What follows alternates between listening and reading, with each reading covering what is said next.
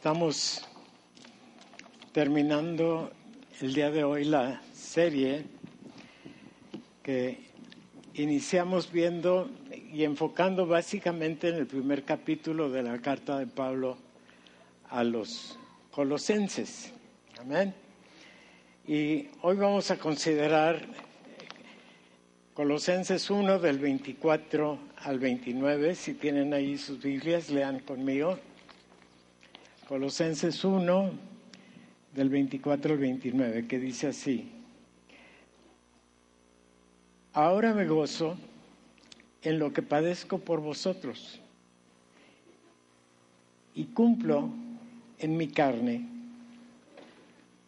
lo que falta de las aflicciones de Cristo por su cuerpo, que es la iglesia, de la cual fui hecho ministro según la administración de Dios que me fue dada para con vosotros, para que anuncie cumplidamente la palabra de Dios, el misterio que había estado oculto desde los siglos y edades, pero que ahora ha sido manifestado a sus santos, a quienes Dios quiso dar a conocer las riquezas de la gloria de este misterio entre los gentiles, que es Cristo en vosotros, la esperanza de gloria.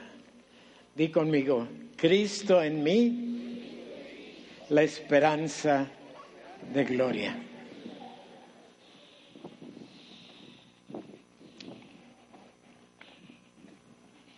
A quien anunciamos amonestando a todo hombre y enseñando a todo hombre.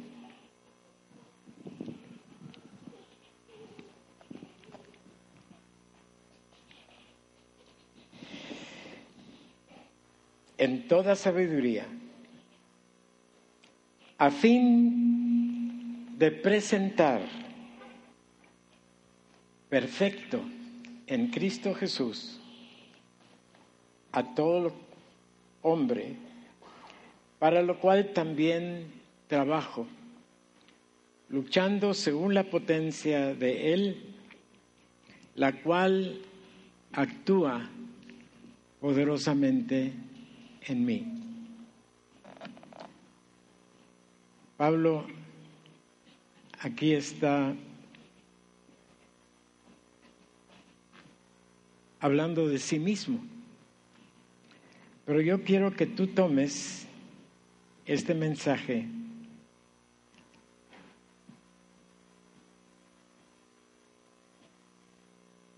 en una manera personal. Y di conmigo esto último que dice Pablo aquí. La potencia de Él, dilo conmigo, la potencia de Él, la cual actúa ¿Cómo? Poderosamente. ¿En dónde? En ti, en mí. Amén. Dale un aplauso al Señor.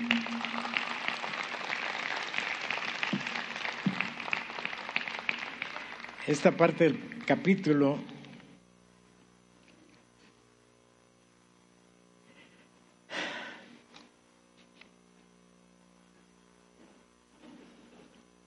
esta parte del capítulo a veces se interpreta incorrectamente, porque parece una contradicción al, decir Pablo que se está gozando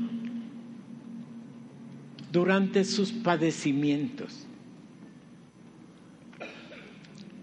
Ofelia, ¿has padecido tú algo en, en algún momento? ¿Con gozo? Difícilmente, ¿verdad? Parte del problema es que malinterpretamos la palabra gozo. A veces la palabra gozo la queremos hacer igual a alegría, pero el gozo va mucho más allá que la alegría. El gozo es una calidad interior de carácter que me produce tranquilidad, que me produce seguridad, que me produce no hay más palabras que decir gozo, ¿verdad? Y no es necesariamente alegría. No es necesariamente que voy a estar jajajaja durante el momento que me están dando de golpes, sea golpes emocionales o físicos o los que fuera. La realidad es que podemos tener esta cualidad de carácter que puede incluir la alegría, puede incluir la felicidad, pero va mucho más allá. Y nada tiene que ver, fíjense muy bien, el gozo, nada tiene que ver con las circunstancias. Miren lo que dice Santiago 1, el versículo 2. Hermanos míos, tened por sumo gozo cuando os halléis en diversas pruebas. ¿De veras? ¿Gozo en las pruebas? Si tú vas a la escuela, ¿cuándo te ponen una prueba? ya que te preparaste para ella, ¿verdad? Si no vienen pruebas es porque Dios ya nos preparó y por eso las podemos enfrentar con gozo, con seguridad, no con miedo, no con reclamo. ¿Y por qué me mandas esto? No, no, no, no, va por ahí la cosa. Gracias Señor, porque en la prueba te tengo a ti. Gracias Señor, porque en la prueba tú me fortaleces. Gracias Señor, porque tú me vas a sacar de aquí victorioso. Amén. ¿Tienes esa seguridad? ¿Tienes esa certeza? Por eso puedes tener gozo. Y los creyentes podemos estar alegres, tranquilos, confiados aún en medio de la prueba. Porque ahí mismo en Santiago dice más adelante, la prueba de nuestra fe produce paciencia, mas tenga la paciencia su obra completa, para que seáis perfectos y cabales, sin que os falte cosa alguna. ¿Y quién nos va a suplir todo lo que nos hace falta. ¿Quién? ¿Quién? Dios. Tengan la absoluta certeza que es Dios el que está delante de ti, el que está detrás de ti, el que está a tu lado. Es más, el que está adentro de ti. Dale un aplauso. Y es mientras perseveramos en las pruebas, con la ayuda de Dios, nuestra fe se fortalece y madura. Y por la gracia de Dios podemos estar alegres, confiados, gozosos, a pesar de las circunstancias. ¿Y saben por qué? Porque el gozo es parte del fruto del Espíritu Santo en ti. ¿Recuerdan el pasaje?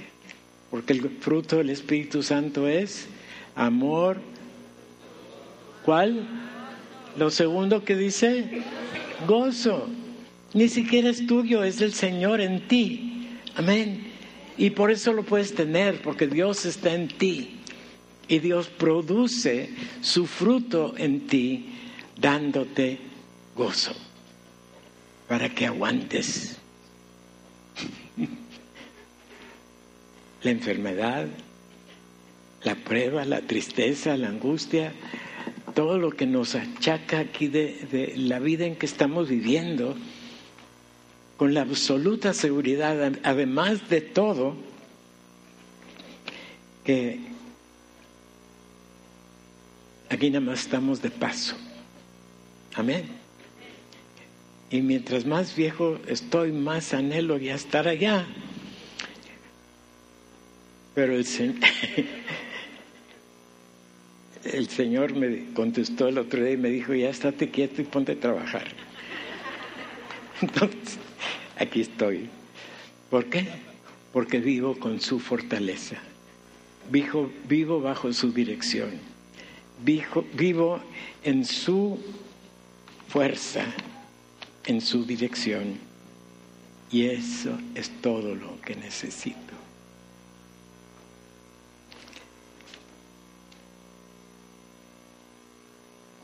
Y podemos recordar, y creo que en la pantalla está esta imagen, en donde el Señor dice que habiendo estado con ellos después de la resurrección, bastantes días, para que no les quedara duda alguna de que había en, verdad resucitado.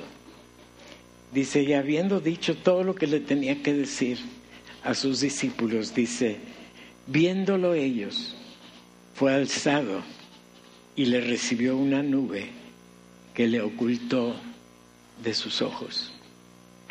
¿Alzado a dónde? Recuperando su lugar en la gloria, a la diestra del Padre, donde hoy está intercediendo por ti y por mí. Y diez días después fue que mandó el Espíritu Santo para que, dice, no los voy a dejar solos, voy a mandar mi espíritu para que de aquí en adelante sea Él que esté con ustedes. Si tenemos que entender, tener la absoluta certeza que el Espíritu Santo, el Hijo y el Padre son uno y solo Dios. Y Dios está aquí porque Dios está en ti. Amén. El Espíritu Santo vive en ti desde el momento en que creíste, vive en ti. Ya he mencionado muchas veces el pasaje de Ezequiel en donde dice, les voy a poner un espíritu nuevo para que ahora sí vayan a, a poder platicar y estar en mi presencia. Porque Dios es espíritu y los que le adoran en espíritu y en verdad es necesario que le adoren.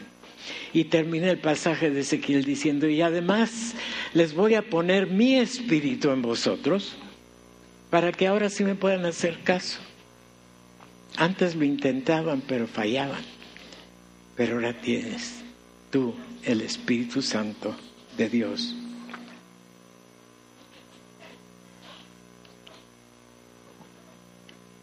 Y está y va a estar siempre dentro de ti.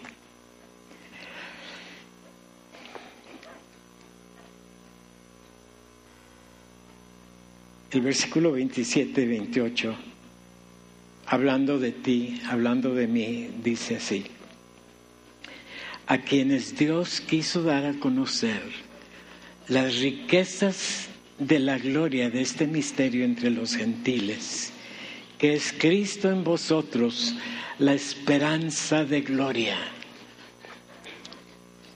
La única gloria que nosotros podemos disfrutar en esta vida es la gloria de Él viviendo en nosotros.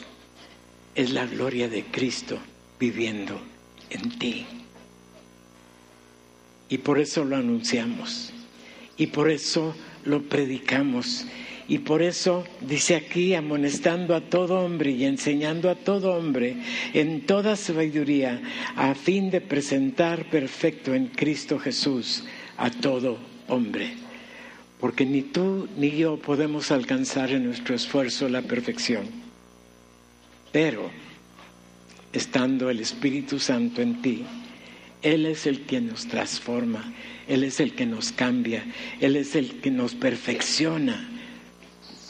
Y es un proceso que va a durar toda la vida. Es un proceso en el cual tú y yo estamos y por eso podemos hacerle caso a la ordenanza del Señor. Y la pregunta de hoy es a quién proclamamos. Y aquí en Mateo 28, 19, 20 dice lo siguiente. Por tanto, id y haced discípulos a todas las naciones, bautizándolos en el nombre del Padre y del Hijo y del Espíritu Santo enseñándoles a que guarden todas las cosas que os he mandado. Y aquí, yo estoy con vosotros todos los días hasta el fin del mundo. Hermano, hermana, el mundo no ha terminado y por eso el Señor está aquí y estará con nosotros hasta que juntos, reunidos en gloria, estemos en su presencia. Amén. ¿Lo irá a hacer? ¿Lo irá a cumplir Dios? Claro. Y mientras tanto, ¿qué nos toca? Nos toca proclamar al Señor de señores, al Rey de reyes, haciendo discípulos, bautizándolos en el nombre del Padre, del Hijo y el Espíritu Santo, enseñándoles que guarden todas las cosas que Él nos manda. Y hermanos, fíjense muy bien, aquí dice, id y haced. ¿Qué quiere decir eso? ¿Qué quiere decir tener un discípulo? A ver, maestros, ¿qué quiere decir tener un discípulo? ¿Los vas a tener ahí sentaditos nada más jugando canicas? Les vas a enseñar les vas a instruir, los vas a conducir hasta que hagan lo que tienen que hacer y sean lo que tienen que ser. Amén. Y por eso se han de verdad dado cuenta que yo muy rara vez hago llamamientos al altar para salvación. Porque eso puede nada más obedecer a un impulso emocional. Y la decisión de ser de Cristo de entregar nuestra vida a Él debe ser una decisión consciente con todas las informaciones necesarias para que la decisión sea firme y eficaz y perseverante. Porque no es cuestión emocional, es algo que tenemos que entender y entender bien, que Jesucristo pagó por nuestra deuda en la cruz, que derramó su sangre, que su sangre fue eficiente y suficiente para el perdón, no solamente de mis pecados, sino de los pecados de todo el mundo, como nos dice Primera de Juan 2.2. Y hemos de entender la Biblia en todo su contexto. Porque si bien ahí en primera de Juan dice que es para los pecados de toda la humanidad, toda la humanidad tiene que tomar la decisión de entregar su vida a Cristo, si no se queda fuera. Y podemos hacer referencia al Evangelio de Juan en el capítulo 3, versículo 16, muy conocido porque de tal manera amó Dios al mundo, ¿se Y luego en el versículo 18 dice, el que cree no es condenado. Pero el que no cree ya es condenado, o sea, se queda condenado. ¿Por qué? Porque no creyó en el nombre del unigénito Hijo de Dios.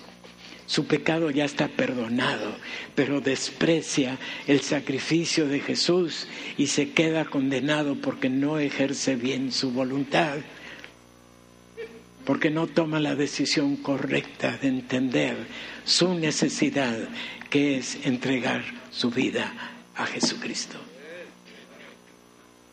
Pero gracias a Dios, que todos los que estamos aquí ya hemos entregado nuestra vida a Él.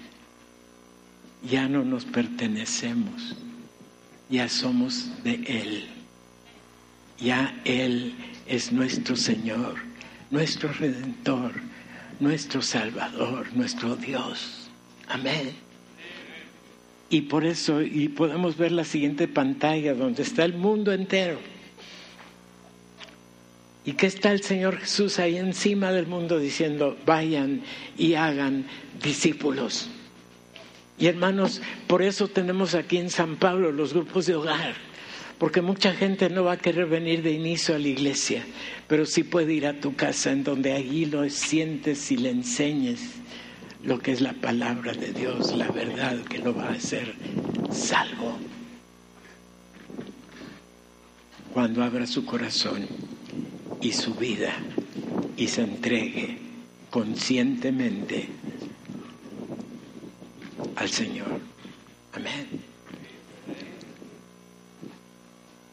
No les voy a pedir que levanten la mano, pero sí les voy a hacer la pregunta, ¿cuántos de ustedes tienen grupo en su casa o, pertenecen a algún grupo pequeño?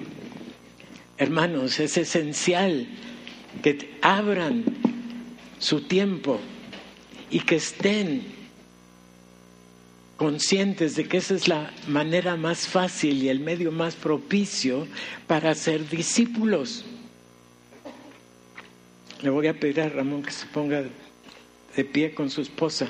Ellos son los coordinadores de grupos pequeños. Si no tienes grupo o si no asistes a un grupo, ve con él. Al final del culto, ¿eh? No ahorita. Gracias, Ramón. ¿Por qué? Porque esa es la vida de la iglesia.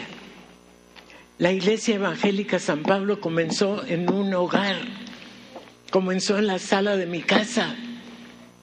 Y miren todo lo que el Señor ha hecho hasta este momento.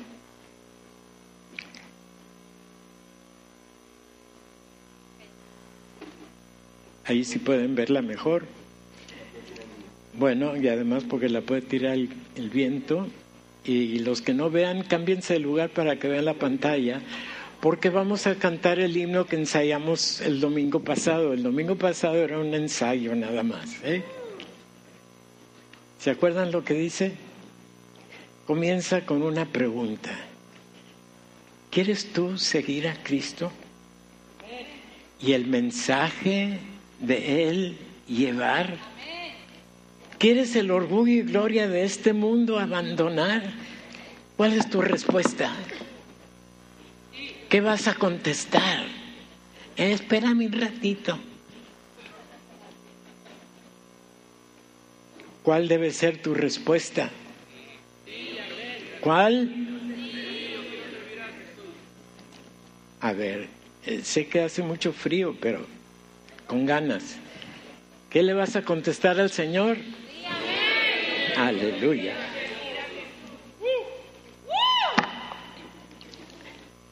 Aquí Jona y yo vamos a, batallar un poquito eh, por el, frío que está haciendo, hermano.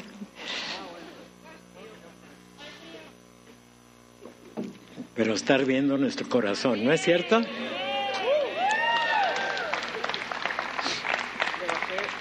Qué bueno, qué bueno. Está bien. Es que ya me he hecho más bajo. Tararam, bam, bam.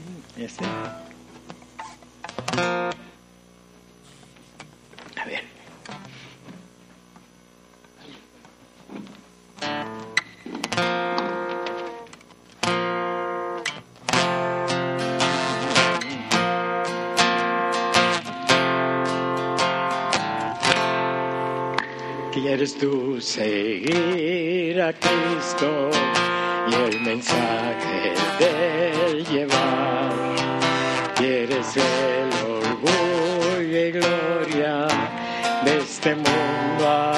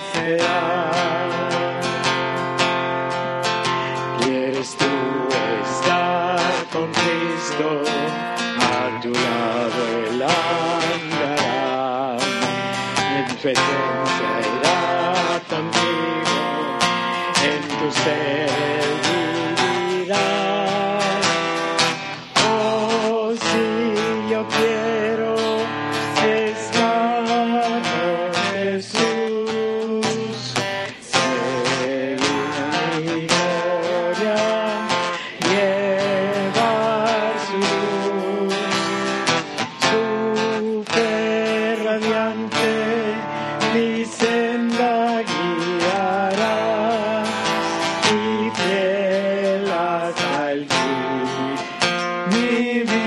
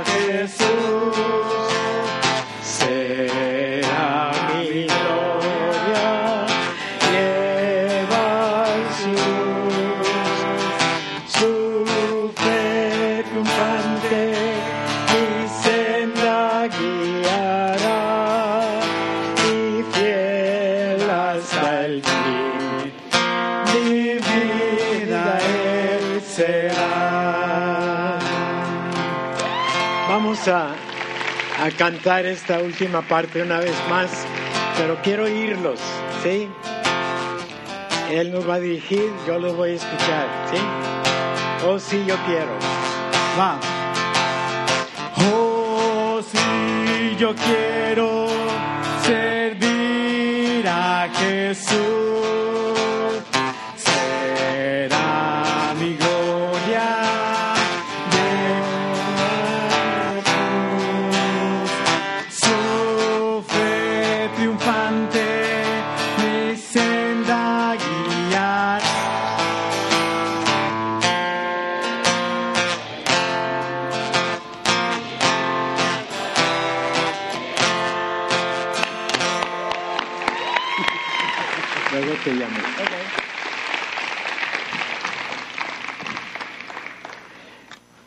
Tomar su lugar.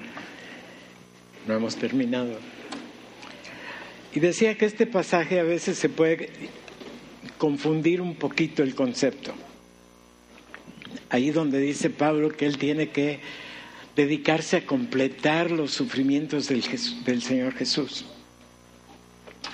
Ahora tenemos que entender que el Señor padeció, lo que Él padeció fue suficiente y efectivo. Cumplió totalmente lo que vino a, llevar a cabo. No le faltó absolutamente nada. ¿Entendemos eso? Cuando Él dijo consumado es, es porque terminó. No le quedó nada por hacer. Entonces, ¿qué es eso que dice Pablo que lo que falta de las aflicciones de Cristo?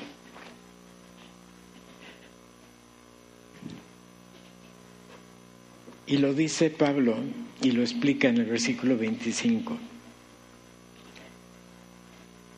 La tarea de redención, la propiciación que Jesús llevó a cabo en la cruz, todo su sacrificio, el derramamiento de su sangre, y culminando con su resurrección que confirma nuestra justificación.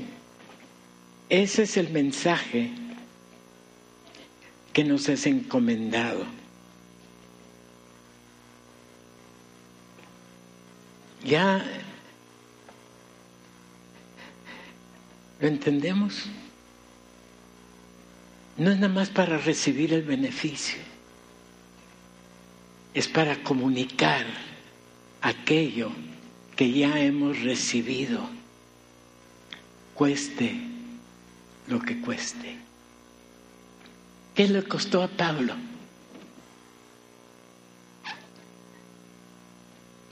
¿Cuántas veces no fue azotado? ¿Cuántas veces no fue despreciado por su misma gente? ¿Cuántas veces no fue dejado como si hubiera estado muerto? Y finalmente, ¿cómo fue su muerte?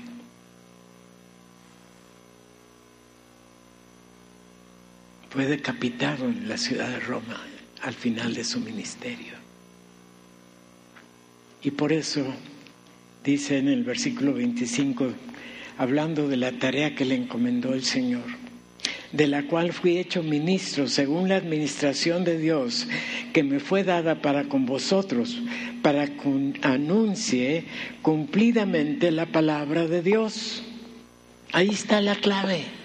Él entendía por qué tenía que padecer lo que iba a padecer. no porque le hubiera faltado algo al Señor, sino que él sabía que ante las circunstancias que iba a vivir como ministro de la palabra de Dios, vendría sufrimiento, vendría rechazo y vendría finalmente su muerte. Y aún así aceptó la tarea. Y hermano, cuando él dice que fue hecho ministro, aquí no se está refiriendo al pastor Daniel y a mí nada más como pastores de la iglesia. Tú y tú y tú y tú, tú, cada uno de ustedes es ministro de la palabra de Dios para exponerla a aquel pueblo que aún no la conoce o no la acepta. Es tu responsabilidad. Es tu privilegio, es tu derecho, es tu necesidad. Cueste lo que cueste. Por eso la pregunta, ¿quieres tú seguir a Cristo? Y nuestra respuesta es, sí, quiero, quiero, quiero, acepto, lo voy a hacer. Ahí donde estás con tus parientes, con tus vecinos, en la escuela donde trabajas, entre los compañeros de tu escuela, en el trabajo, en la calle. Quien el Señor te ponga delante y te diga, háblale a este, a ese le tienes que hablar. Invítalo a tu casa. Forma un grupito ahí en tu casa. Es más probable que vayan a tomar café a tu casa que vengan acá primero. Hazlo y cumple la tarea que el Señor te comendó de comunicar al mundo entero su sacrificio, su amor, su gracia y su victoria. Ahora no siempre va a ser algo placentero, aunque la situación en México ha cambiado muchísimo. Me acuerdo cuando recién llegamos a la ciudad de Mexicali, yo tenía, uh, iba a cumplir cuatro años, créanlo o no, hace mucho tiempo. Y el día de mi cumpleaños mi mamá planeó una fiesta en la casa, estábamos recién mudados ahí a, lo que todavía se llama la Colonia Nueva.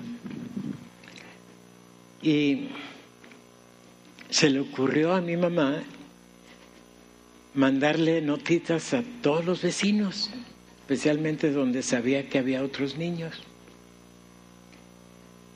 Pero el cura de la colonia se había dado la tarea de decirle a, a toda su feligresía que esos herejes habían venido a vivir allí a la colonia y que de ninguna manera tuvieran relación con nosotros. Preparó todo lo de la fiesta y había mandado las invitaciones y nadie llegó. Y no era difícil que al estar caminando en la banqueta o en algún lado nos dijeran, ahí van los aliluvias. ¿A cuántos les han dicho así? Pues sí, aleluya, gloria a Dios, amén. Y esos son padecimientos realmente leves, que no tienen mucha importancia ni mucho peso. Pero hay gente hoy en el mundo, en Medio Oriente y en Asia,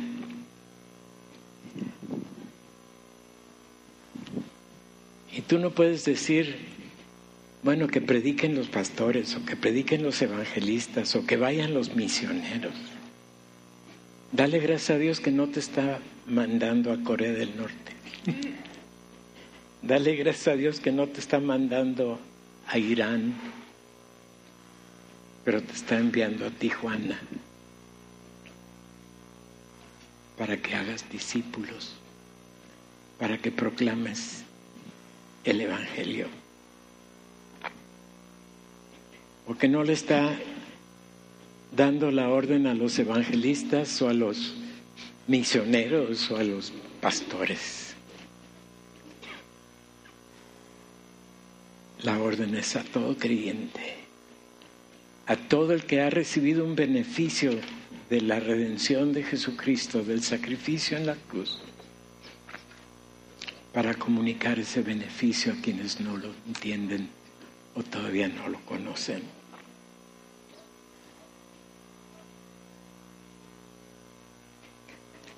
En otro lugar en Corintios, Pablo dice, 1 Corintios 4, versículo 1 y 2.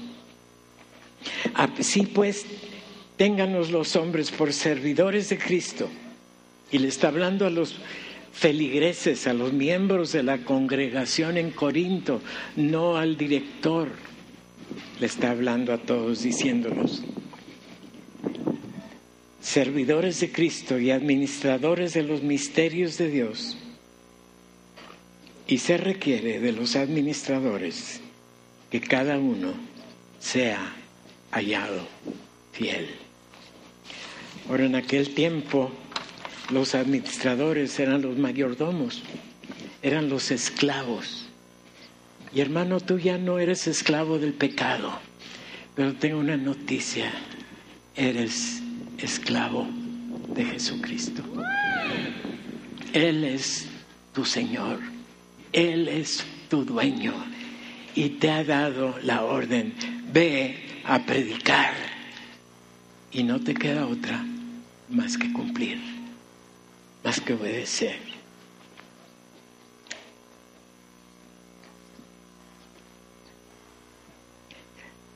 Y ahí en Colosas le escribe Pablo a la congregación en Colosas y les dice, no se sorprendan de que por estar comunicando lo que han recibido como evangelio les vaya a producir determinadas formas de padecimiento, como han de saber me sucede a mí.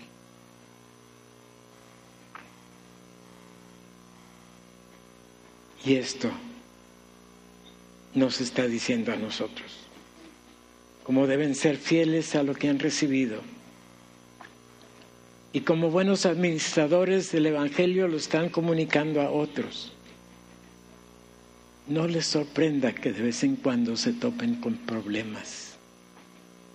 Posiblemente no pase más allá de un rechazo, de una burla. Ustedes nada más son fanáticos. Ustedes no saben otra cosa más que Dios, Dios, Dios, Dios. Bueno, si no hacen caso, ¿saben a dónde se van a ir?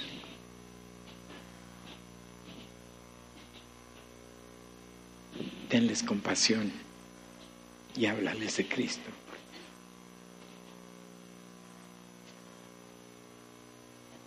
Y toma para ti lo que ya leíamos ahí al principio, que es Cristo en vosotros, la esperanza de gloria. Tu esperanza, mi esperanza, es Cristo en mí. Y por eso lo anuncio, amonestando a todo hombre y enseñando a todo hombre en toda su sabiduría, a fin de presentarlos perfectos en Cristo Jesús. Porque Él los va a perfeccionar, no yo. No lo que yo diga, o lo que les predique, o lo que les enseñe. Va a ser la obra del Espíritu Santo en ellos. Y tus parientes lo necesitan. Tus vecinos lo necesitan tus compañeros de trabajo, de la escuela lo necesitan. Y a ti te toca comunicárselo. Y es la palabra que hemos recibido la que comunicamos. Porque es la palabra la que transforma, la que nos fortalece para estar gozosos en cualquier circunstancia.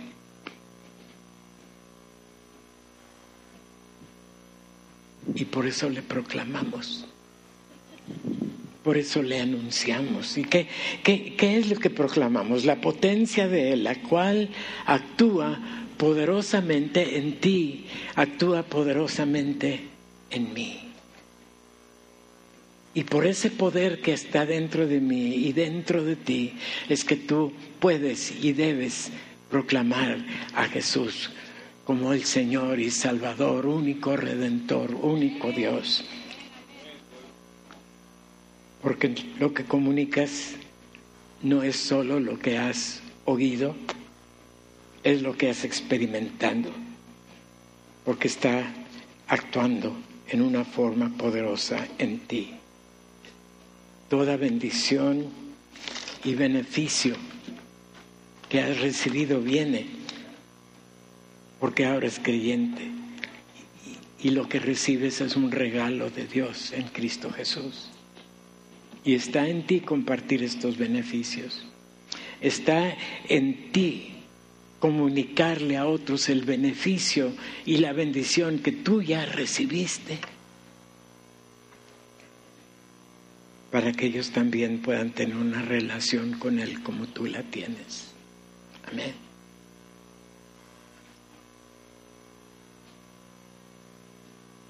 Es tu responsabilidad, es tu privilegio.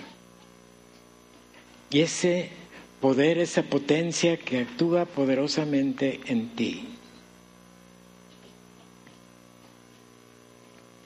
Es lo que te capacita.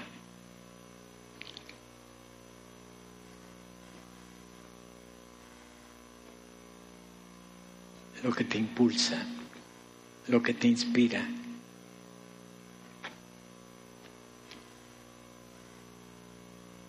Y esta fuente, hermano, hermana, es inagotable. Siempre estará ahí, siempre estará fluyendo, siempre estará fortaleciéndote, siempre estará inspirándote, animándote, impulsándote a cumplir, porque proviene de Dios y estará eternamente a tu disposición. Así es que estate listo para aprovechar cada oportunidad, cada ocasión en que puedas dar el testimonio de lo que ahora tienes, de lo que ahora eres en Cristo Jesús. Ya hay una en una de las pantallas sale una antorcha. Pero no tenemos antorchas para darle a cada quien. ponte de pie y levanta tu mano, como si tuvieras esa antorcha en tu mano y lleva la luz del Evangelio a todos los que estén cerca de ti, el Evangelio de Cristo, de Jesús. Porque ¿qué es lo que proclamamos? Proclamamos la potencia de Él, la cual actúa poderosamente en mí, actúa poderosamente en ti. Y ahora vamos a aprender otro himno. Se lo voy a leer primero. Este no tiene coro, así es que son cuatro estrofitas nada más. Pero dice así, y que estas sean tus palabras. Jesús, yo he prometido servirte con amor. Concédeme tu gracia, mi amigo y Salvador. No temeré la lucha si tú a mi lado estás, ni perderé el camino si tú guiando vas. A veces es difícil, hay mucha distracción pretende engañarme, robarme la atención. Tú Jesús muy cerca me muestras tu piedad, escudas siempre mi alma de toda la maldad.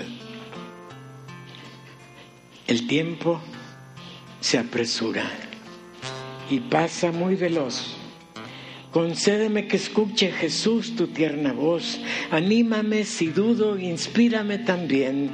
Corrígeme si temo en todo hacer el bien.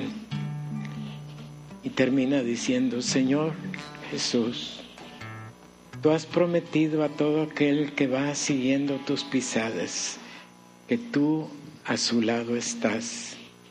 Sosténme en el camino, deleítame en tu amor y siempre está conmigo, mi amigo y Salvador. ¿Listo?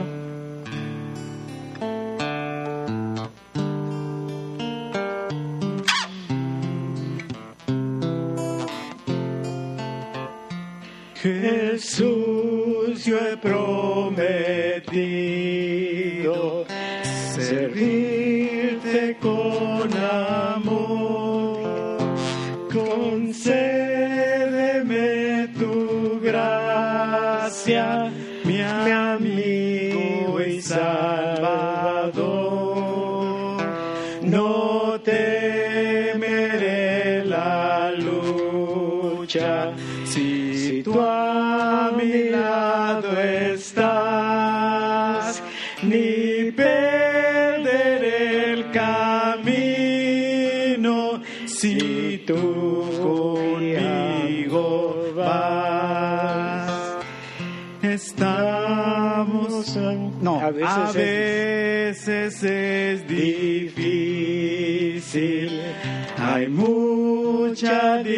distracción, muy suave es el engaño y robarme la atención. Jesús muy cerca. A ver, otra vez es el, a veces es difícil. porque ¿sí? yo estoy cantando otra, otra estrofa. Ok. Dice, A ve- espérame, perdón. A veces es difícil, hay mucha distracción, pretende engañarme, robarme la atención. Tú Jesús muy cerca me muestras tu piedad, escuda siempre mi alma de toda la maldad. ¿Es verdad para ti? Cántalo. Ayúdame, no le alcanzo. A veces es difícil, hay mucha distracción, pretende engañarme,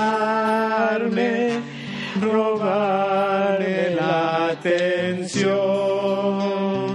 Tú, Jesús, muy cerca, me muestras tu piedad. Escuda siempre mi alma de toda la maldad. El tiempo se apresura y pasa muy veloz. Concédeme que escuche Jesús tu tierna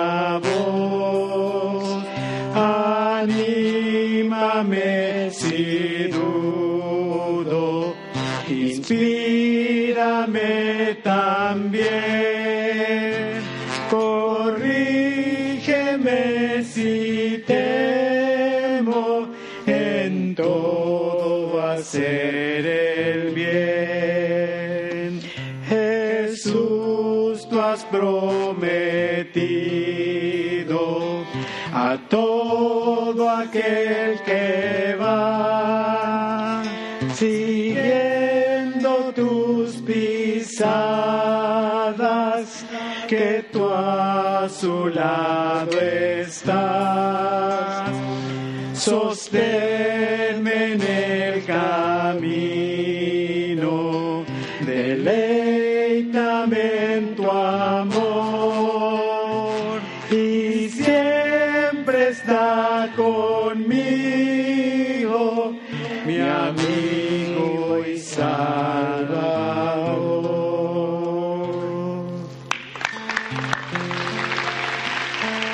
que proclamamos? La potencia de Él, la cual actúa poderosamente en mí, actúa poderosamente en ti. Aleluya.